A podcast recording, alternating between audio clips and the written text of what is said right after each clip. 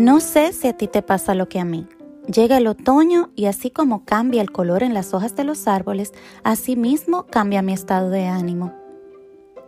Hola, bienvenidos a Vive, tu podcast para vivir la vida. Yo soy tu podcast host, Raquel Martínez. Cuando llegué a los Estados Unidos, lo hice en la primavera. ¡Qué belleza! decía. Es increíble, aquí hasta el pasto florece. Qué bonito vivir en un país donde puedes ver el cambio de las estaciones. Como muchos de ustedes saben, vengo de la República Dominicana, una isla tropical donde hay sol y calor la mayor parte del año. Para mí, el otoño es una de las estaciones más hermosas. Pero, ¿por qué el otoño me deprime? Pues porque tenemos menos horas de sol y oscurece más temprano, me decían mis amigas. Eh, no te preocupes, eh, es algo normal. Te sientes triste, eh, melancólica, pero para mí fue algo extraño. Pasaba siempre en la misma época del año. La luz solar es clave e imprescindible en la producción de ciertas hormonas. El hecho de que los días sean más cortos puede causarte un desequilibrio en tu reloj biológico.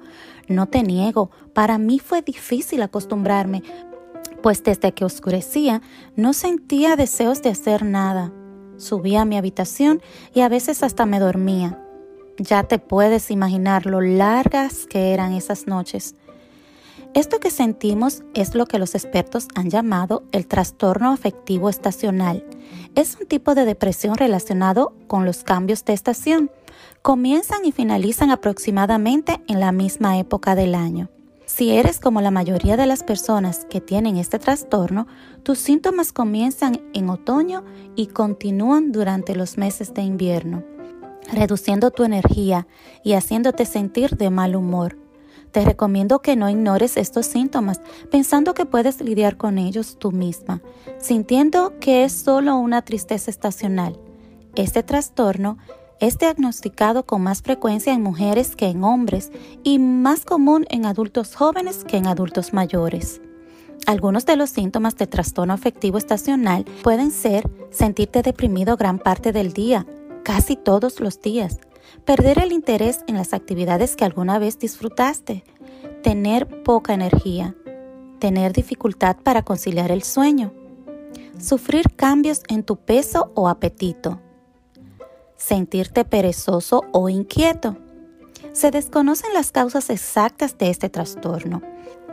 Los investigadores han encontrado que quienes lo sufren pueden tener un desequilibrio de serotonina, que es un químico en el cerebro que afecta tu estado de ánimo. Sus cuerpos también producen demasiada melatonina, una hormona que regula el sueño, y no suficiente vitamina D.